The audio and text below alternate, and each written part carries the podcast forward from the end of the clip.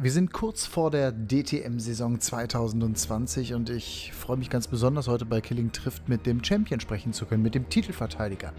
René Rast. René Rast hat eine besondere DTM-Karriere hinter sich. Der hat in den vergangenen drei Jahren diese Rennserie bestimmt wie kein anderer. Er hat es geschafft, innerhalb kürzester Zeit sich nicht nur einen Namen zu machen, sondern er war Rookie und Champion. Das ist besonders in seiner ersten Saison 2017 gleich den Titel geholt. Dann 2018 Vizemeister und 2019 wieder Meister. Also, wenn man die vergangenen drei Jahre nimmt, dann gibt es in der DTM keinen erfolgreicheren als ihn. Heute kann ich mit ihm sprechen. Das ist ein Podcast, der jetzt qualitativ nicht auf allerhöchstem Niveau ist, weil er nämlich im Auto sitzt und äh, ich werde ihn jetzt gleich anrufen und wir werden dann miteinander sprechen. Er ist auf dem Weg nach Spa-Francorchamps und ich werde dann morgen hinterherreisen. Wir haben Donnerstagabend und mit René Rast jetzt also sprechen zu können, darauf freue ich mich sehr. Entschuldigt bitte die Tonqualität. Wie gesagt, er sitzt im Auto, er ist auf der Autobahn, aber wir werden trotzdem versuchen, uns ein bisschen zu unterhalten, vorauszublicken auf diese Saison. Ich persönlich freue mich da wahnsinnig drauf, dass es endlich wieder losgeht und ich glaube, René Rast, ist ähnlich happy, dass er endlich wieder im DTM-Auto sitzen kann und dann wirklich jetzt auch Rennen fahren kann. Also, wünsche euch viel Spaß, gute Unterhaltung. Wenn ihr Bock habt, dann gerne diesen Kanal abonnieren, gerne auch eine Bewertung dalassen, gerne einen Screenshot machen und weiter teilen, damit dann möglichst viele Menschen auch diesen Podcast sich anhören. Killing trifft jetzt also den Champion der DTM, den Titelverteidiger René Rast. Es ist Donnerstagabend und ich erreiche ihn auf der Autobahn. René Rast, ich grüße dich. Hallo Matthias. Hallo zusammen. René, ich äh, erstmal vielen Dank, dass, dass, du dir die Zeit nimmst, dass wir kurz ein bisschen quatschen können. Du bist äh, unterwegs in Richtung Spa, oder? Du bist äh, quasi auf der Anreise. Ich bin auf der Anreise. Eigentlich äh, reise ich schon mal ein bisschen früher zur DTM an. Also eigentlich wäre ich jetzt schon an der Rennstrecke. Ja. Ähm, aber ich muss mich noch ein bisschen vorbereiten auf andere Sachen, deswegen reise ich erst abends an. Ich habe ich hab gehört, dass du die letzten Tage im Simulator verbracht hast. Es gibt ja kaum einen so begeisterten Simulator-DTM-Fahrer wie dich. Vielleicht muss ich meinen Hörern oder du meinen Hörern erstmal erklären, was eigentlich der DTM-Simulator bedeutet. Also ist das wie ein großes Computerspiel oder wo muss ich mir, wie muss ich mir das vorstellen? Genau, du kannst dir vorstellen. Ähm, es ist natürlich ein bisschen professioneller als ein Computerspiel. Aber wir haben im Endeffekt das, äh, das DTM-Chassis äh, da stehen, mit dem Lenkrad, mit dem Pedal, mit dem Blitz, so wie es halt auch in echt da ist. Und vor dem DTM-Auto steht halt eine riesige Leinwand. Und äh, dann kannst du quasi die, die Strecke, die wir am Wochenende fahren, kannst du in diesem Simulator abfahren und kannst, äh, wenn du Glück hast, ein paar Rückschlüsse ziehen. Und äh, wenn nicht, dann hast du Pech. Aber meist, meistens haben wir da gute Ergebnisse. Du kennst auf jeden Fall jede Kurve. Aber hast du auch die Kraftübertragung, sprich spürst du das auch ähnlich wie bei einem Flugzeugsimulator, dass sich das irgendwie auch alles bewegt, dass es um dich herum rumort, dass es vibriert? Äh, genau, das haben wir auch. Ähm, jetzt im DTM-Auto haben wir das nicht. Äh, bei der Formel E haben wir das. Das ist dynamischer, der bewegt sich dann. Ja. Der DTM, der ist, äh, der ist statisch. Ähm, aber das gibt es natürlich auch. Aber den, den wir in der DTM verwenden, der ist nicht statisch. Okay, also du also im Prinzip weißt du jetzt, wo du Gas geben musst, wo Bremspunkte sind. Du kennst die Strecke, die kennst du sowieso, genau. aber du hast dich jetzt nochmal ganz explizit auf diese besondere Strecke vorbereitet. Für alle, die Interesse an der DTM haben, Samstag, Sonntag geht's los, 13 Uhr live in Sat 1, morgens ab 8.55 Uhr, am Samstag schon das freie Training, ab 10.30 Uhr das erste Qualifying. Endlich geht's los, sage ich als Moderator dieser DTM-Sendungen. Aber was sagt der Champion, was sagt der Titelverteidiger René? Äh, wie viele Monate hat's in dir gekribbelt? Ja, es war natürlich eine brutal schwere Zeit für uns alle. Ne? Also wir hatten ja ähm, durch Corona bedingt natürlich eine brutale Verzögerung. Eigentlich jetzt schon im Mai losgehen sollen. Jetzt äh, gehen wir in, äh, jetzt in, ja, übermorgen schon am Start. Ähm, das ging jetzt doch irgendwie gefühlt schneller als, äh, als gedacht. Wir sind natürlich froh, dass wir überhaupt Rennen fahren. Das sah ja Anfang des Jahres äh, gar nicht so sicher aus, dass wir noch Rennen fahren können. Von dem her haben wir jetzt äh, viel Wartezeit überbrücken müssen natürlich auch viel Vorbereitungen gehabt und äh, wenig im echten Rennauto gesessen.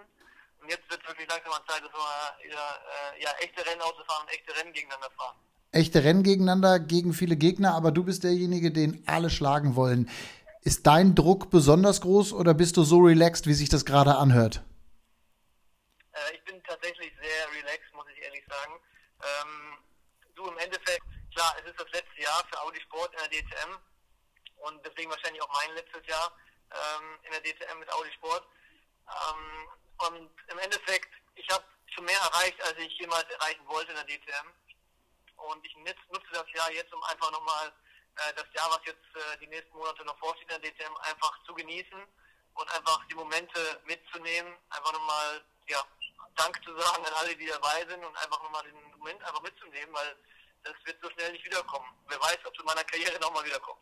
Gut, aber deine Karriere als Rennfahrer, die ist ja nicht zu Ende. Aber lass uns mal über diese Karriere sprechen. Für alle, die sich jetzt auch im Motorsport nicht so auskennen, der zweifache DTM-Champion und, äh, und einmaliger Vizemeister René Rast. Du bist erst seit drei Jahren in der DTM und hast zweimal diese Meisterschaft gewonnen in deinem Rookie-Jahr, in deinem ersten Jahr direkt den Titel geholt, dann Vizemeister geworden und jetzt letztes Jahr wieder wirklich sehr stark und äh, auch in großen Teilen überlegen Meister geworden.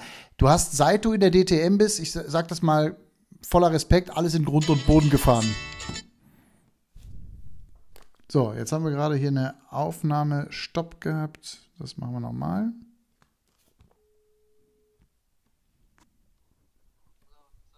Macht ja nichts. Ja, das, ist kein Problem. Das machen wir so weiter. Das schneide ich, äh, das schneide ich raus. René, du hast, ich glaube, die letzte, deine Antwort war zuletzt noch drauf. Genau. Ich, ich stelle die Frage einfach nochmal. Ja. Und schreibe mir hier, warte mal auf, 425. So. René, du bist seit drei Jahren in der DTM. Du bist im ersten Jahr Meister geworden, dann Vizemeister und dann direkt wieder Meister. Ich sage das mal voller Respekt. Du hast, seit du dabei bist, alles in Grund und Boden gefahren. Würdest du mir zustimmen? Ach, das, äh, das sieht auf dem Papier so aus, ja. War vielleicht nicht so dominant, wie es auf Papier aussah. Ähm, natürlich gelaufen ist. Natürlich hatte ich auch äh, meine Tiefen, aber ich muss sagen, letztes Jahr ähm, hatten wir sehr, sehr viele Höhen. Und äh, da waren wir teilweise schon äh, sehr dominant als Marke mit Audi Sport, ja, das, das, da gebe ich dir recht, ja. Also das war schon, also das war schon sehr beeindruckend von außen zu beobachten, aber vor allem auch das erste Jahr, und das habe ich damals als Fan erlebt, auch das war beeindruckend, da war es ja spannend bis zur letzten Kurve gefühlt, um diese Meisterschaft ja, genau. damals. Äh, gegen, lass mich mal überlegen, gegen Matthias Ekström und Jamie Green. Das waren deine Gegner, ne? Richtig. Im ersten Jahr. Und da bist du auch gleich dann Meister geworden. Erzähl nochmal die Anekdote, die DTM-Fans kennen die, aber vielleicht die, die den Sportler René Rast jetzt erst gerade ein bisschen genauer kennenlernen. Äh, du bist über Nacht Fahrer geworden in der DTM. Du warst auf einem Geburtstag und was ist dann passiert in, in der Nacht von Hannover? Ja, genau. Also ich bin ja eigentlich in Österreich zu Hause und eigentlich habe ich in Hannover gar nichts mehr zu suchen. Und äh, meine, meine hatte Geburtstag. Äh, wir kommen ursprünglich aus, der, aus Norddeutschland, aus Hannover der Ecke. Und dann haben wir ihren Geburtstag quasi in Hannover gefeiert. Das war an einem Samstag, am 16. Juli.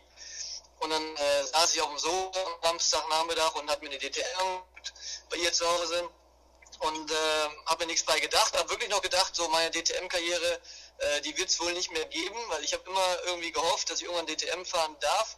Und an dem Tag habe ich wirklich gedacht, so, ich fahre nie wieder DTM, weil ich bin einfach schon zu alt. Damals, damals war der über 30 Jahre schon. Ja. Und äh, dann kam abends der Anruf, ähm, ob ich äh, mir vorstellen könnte, am kommenden oder ja, in, in, ein paar Stunden nach Sanford zu fahren, um dann am nächsten Morgen zu fahren. Weil äh, es hatte sich am, am, Samstag beim Start ein Unfall ergeben, wo sich ein Audi-Fahrer verletzt hatte und der konnte am Sonntag nicht fahren. Und dann äh, ja, habe ich diesen Anruf bekommen, ob ich nicht äh, eben nach Sanford fahren kann, um nicht am nächsten Morgen äh, DTM zu fahren. Und ich hatte wirklich zufälligerweise einen Helm im Kofferraum, einen Rennhelm, aber sonst nichts, nur den Helm.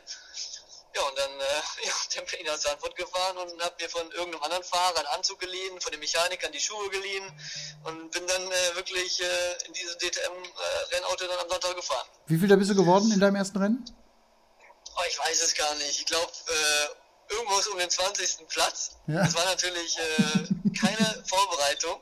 Ich bin natürlich das Auto noch nicht einmal gefahren äh, bis dato. Und ich wusste nicht mal, wie man den ersten Gang einlegt. Also das kannst du dir vorstellen, wie als wenn du äh, in eine Mietstation gehst, dir ein Auto nimmst und dann sagst so, jetzt fahr bitte damit ein Rennen und du weißt nicht mal, wie man den ersten Gang einlegt. So war es bei mir ungefähr auch.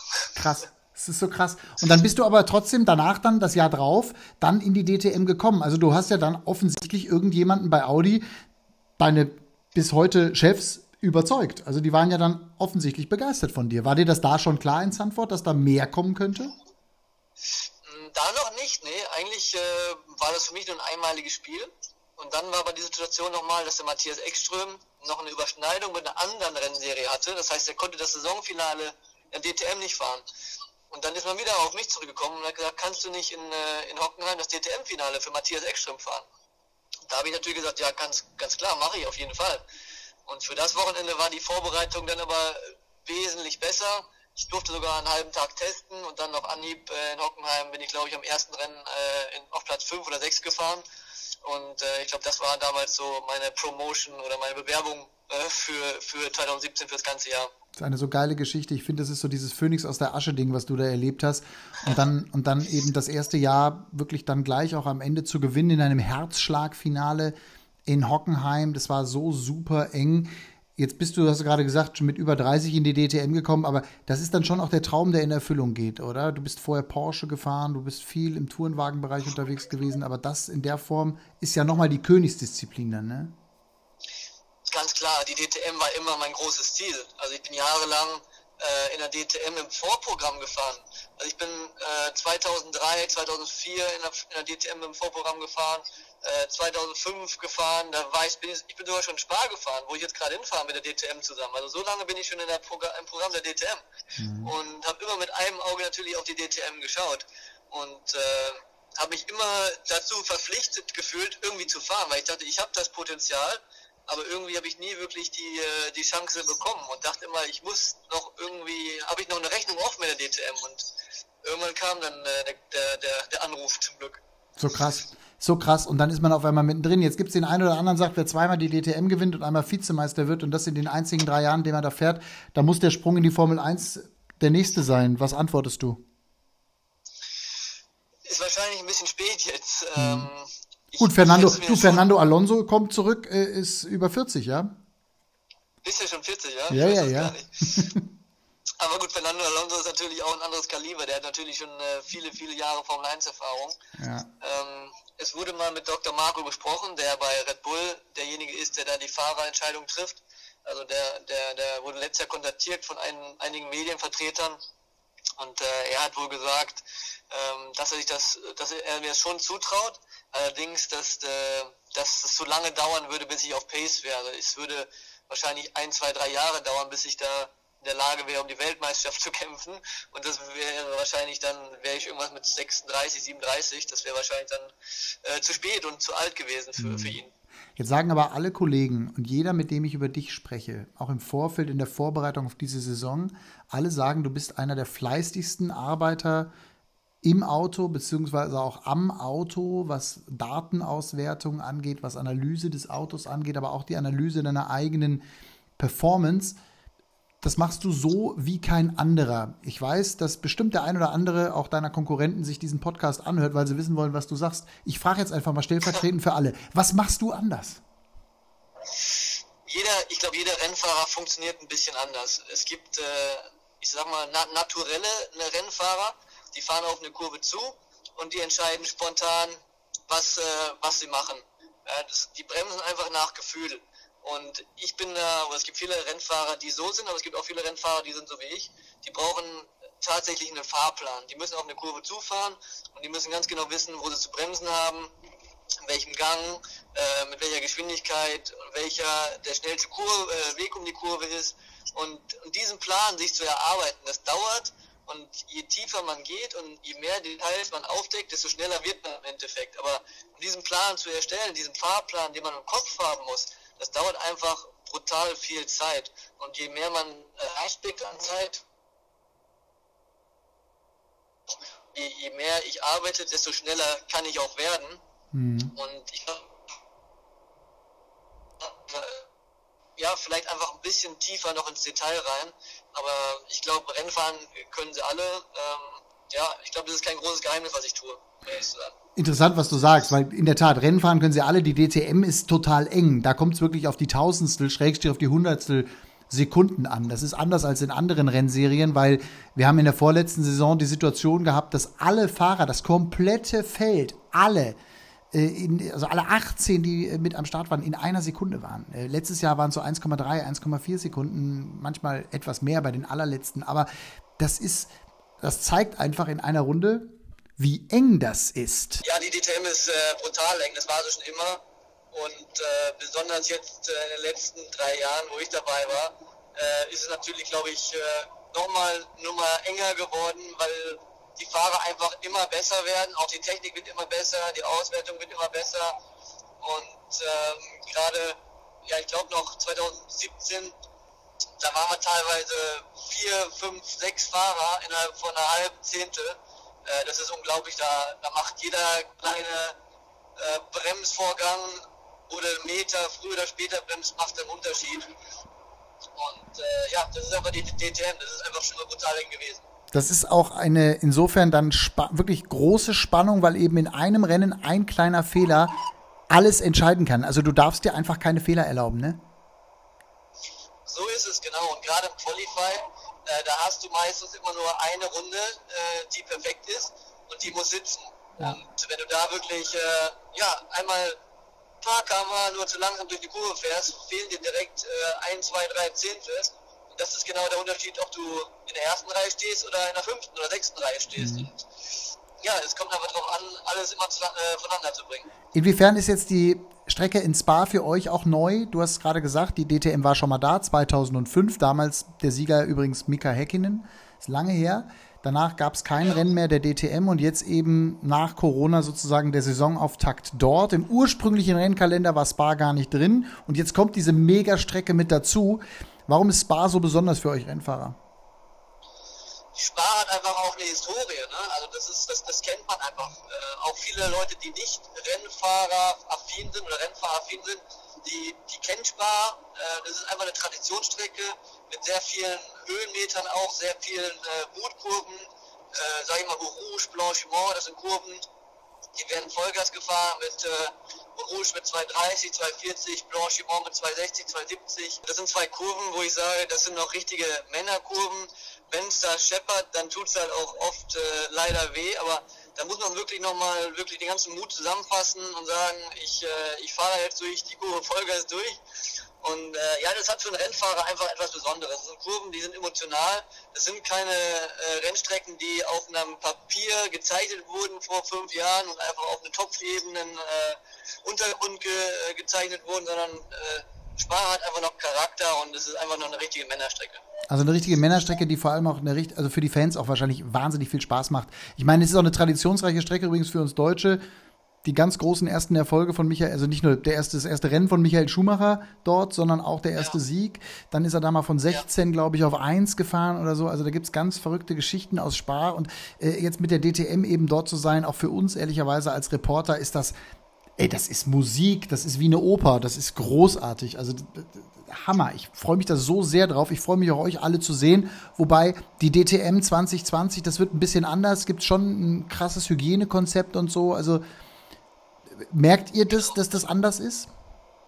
Ja, ja, definitiv. Klar. Also mit dem Hygienekonzept, wir haben ja jeder unseren eigenen Bereich sozusagen. Audi hat einen eigenen Bereich, BMW hat einen eigenen Bereich und wir dürfen unsere Bereiche sozusagen auch gar nicht äh, kreuzen. Also ich dürfte jetzt nicht zu BMW gehen, mich mit keinem BMW-Fahrer äh, treffen oder auch mit Medienvertretern. Das ist alles, glaube ich, äh, wirklich ganz, ganz konkret geplant, wer mit wem sich treffen darf. Und die meisten Meetings finden äh, online statt. Auch bei uns Audi intern versuchen wir so viel Kontakt wie möglich zu vermeiden. Und ja, das ist einfach komplett was anderes. Und auch ohne Fans zu fahren, das ist etwas, was ich noch nie äh, ja, erlebt habe. Das wird mit Sicherheit auch ein ganz, ganz besonderer Moment, wenn man in der Startaufstellung steht und keine Fans da sind. Das ist, mhm. äh, ich kann mir so gar nicht vorstellen, wie das in zwei Tagen dann sein wird. Ähm, schauen wir mal, aber es wird mit Sicherheit äh, nicht ganz so adrenalinreich und vielleicht auch nicht ganz so emotional, wenn man dann wirklich vielleicht äh, auf dem Podium stehen sollte. Und wir versuchen trotzdem ganz nah ranzugehen. Klar, dürfen wir aber auch nicht in der Form, wie das in der Vergangenheit möglich war. Unterm Strich steht aber, und das ist für mich das Allerwichtigste, es wird wieder gefahren. Und ich war einer genau. derjenigen, die im März oder im April gesagt haben, hey, ob diese Saison überhaupt stattfindet, da bin ich echt gespannt. Insofern ist diese Vorfreude trotz allem, dass wir das raus übertragen dürfen in die Wohnzimmer zu Hause der Menschen, echt riesengroß. Maske hin oder her, Hygienekonzept hin oder her, alles richtig.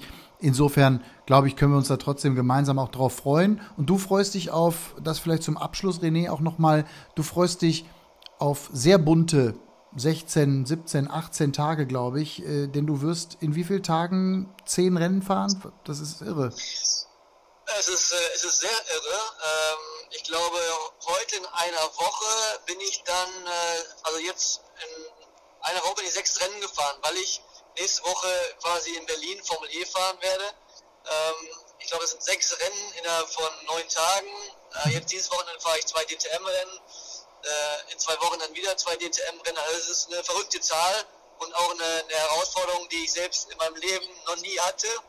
Und die hat quasi vor, vor ein paar Tagen angefangen. Ich bin jetzt mittendrin, aber der größte Teil kommt natürlich jetzt mit den ganzen Rennen, sage ich mal. Wie wichtig ist da eine Familie zu haben, eine Frau zu haben, äh, die, die dir da sozusagen den Rücken frei hält? Die kennt es wahrscheinlich auch, dass du immer unterwegs bist, aber das ist schon richtig heftig, ne? Das ist schon wirklich richtig heftig. Äh, natürlich, der Rückhalt ist ganz wichtig von der Familie. Äh, ich habe einen kleinen Sohn, der wird jetzt bald vier und der versteht natürlich auch, dass ich äh, jetzt nicht mehr da bin regelmäßig und der weiß, dass ich jetzt die nächsten 30 Tage nicht zu Hause bin. Und für den ist das natürlich auch ganz, ganz schwer und auch schwer zu verstehen, dass der Papa nicht mehr nach Hause kommt. Und auch für mich ist das natürlich schwer. Ich wollte sagen, ich bin ja selber Vater, mein Sohn ist. Zu Hause ist. Ja, mein Sohn ist fünf, ich, oder bald fünf, ich kenne das. Äh, dieses, dieses ja. selbst für drei Tage wegfahren ist immer schwierig. Genau, genau. Gerade jetzt nach der Zeit, wo man wirklich so lange zu Hause war in Corona, ja. äh, da hat man so eine Bindung aufgebaut, die man vielleicht hätte gar nie Binden aufbauen können, wenn man Motorsport gemacht hätte derzeit. Und ja, das ist für alle nicht, nicht einfach, aber äh, ja, so, äh, Herausforderungen machen alle nur stärker. Und diese Herausforderung Formel E ist für dich auch ein Blick in die Zukunft? Fragezeichen. Ich meine, du hast gesagt, Audi steigt aus aus der DTM, das wissen die Fans. Da geht eine Ära zu Ende nach vielen, vielen Jahren, Schrägstrich Jahrzehnten. Ähm, die, die, Automobilkonzerne setzen auf die E-Mobilität, beim Rennsport setzen sie auf den E-Rennsport. Die Formel E ist voller Marken, da sind ganz, ganz viele Marken mit am Start. Willst du nächstes Jahr Formel E fahren? Das ist zumindest äh, eines der Ziele, was ich, äh, was ich für die kommenden Jahre habe, genau. Ähm, es ist einfach ganz schwierig jetzt im Moment in der jetzigen Zeit äh, Motorsport und äh, die Formel E hat im Moment eine sehr, sehr attraktive Plattform mit vielen Herstellern, wie du sagst, tollen Teams, tollen Fahrern. Ähm, und ich denke auch, das Konzept, was die Formel E jetzt die letzten Jahre geboten hat, äh, das hat auf jeden Fall Zukunft. Und ich glaube, jeder Fahrer, der in der Formel E ist, äh, kann sich wirklich äh, ja, froh schätzen und stolz sein, dass er da Teil der, der Formel E ist. Absolut. Und es ist auch, es wird auch medial immer spannender, wird immer größer, wird immer mehr auch darüber berichtet. Ich habe gerade die Sportbild in der Hand gehabt, irgendwie sechs Seiten, Formel E, das Auto wird erklärt und und und. Ehrlicherweise okay. zur DTM habe ich ein bisschen was gesucht und leider nichts gefunden. Das ist auch schade, aber das siehst du eben auch, äh, dass da der ein oder andere tatsächlich auch jetzt medial vor allem auch auf diese Formel E auch guckt, ja. Ja, ja, das ist ganz klar. Ich meine, äh, Elektro ist im Moment äh, der, der aktuelle Trend alle Automobilhersteller setzen auf Elektromobilität und äh, ich glaube, Formel E trifft da genau den, den Zeit der Zahlen und äh, ja, von dem her, ich glaube, ist das im Moment das richtige Signal, ja. Ähm, fährst du gerade jetzt, also wir sind, wir sind ja auf, du bist auf der Autobahn irgendwo wahrscheinlich Richtung aus Neuburg unterwegs, nach Norden, könnte genau. ich mir genau. vorstellen, Richtung Nürnberg gerade oder so. Oder Richtig. Ja, ähm, aber du bist in keinem E-Auto unterwegs, nehme ich an. Im KME-Auto unterwegs, genau. Ich glaube, die Strecke wäre dann doch schon äh, ein bisschen zu lang. Das sind äh, knapp, äh, ich glaube, 570 Kilometer waren es, glaube ich, eben. Ähm, da müsstest du wahrscheinlich ein- oder zweimal kurz halten, um das äh, E-Auto wieder zu beladen. Und äh, die Reise ist eh schon ziemlich lang und ich bin froh, wenn ich heute noch ankomme. Von dem her hat es leider fürs E-Auto nicht äh, gereicht. Umso schöner, dass du dir aber die Zeit nimmst, dass wir jetzt hier kurz plaudern können. Abschließende Frage, René. Am Ende der Saison, auf welchem Platz siehst du dich selber? Äh, ich wäre sehr zufrieden, äh, wenn ich wieder ganz oben stehen dürfte. Ja, ist klar. ähm, ähm, keiner, will keiner will schlechter werden als letztes Jahr. genau. Das ist natürlich das ganz klare Ziel, wieder die Meisterschaft zu gewinnen. Ähm, aber wie vorhin schon kurz angedeutet, im Endeffekt will ich versuchen, einfach noch mehr den Motorsport zu genießen. Mhm. Weil die letzten Jahre habe ich einfach so viel Energie und Zeit damit verbracht, wirklich, äh, wie du sagst, zu analysieren und zu verstehen, wie ich schneller werden kann und war vielleicht zu tief im Tunnel drin und habe mich viel zu viel aufs, aufs Rennen und äh, aufs Gewinnen fokussiert. Und ich möchte jetzt einfach mal versuchen, den Moment einfach zu genießen und einfach äh, ja, die letzten Stunden, letzten Rennen noch einfach mitzunehmen und äh, abzuspeichern und einfach den tollen Moment mitzunehmen.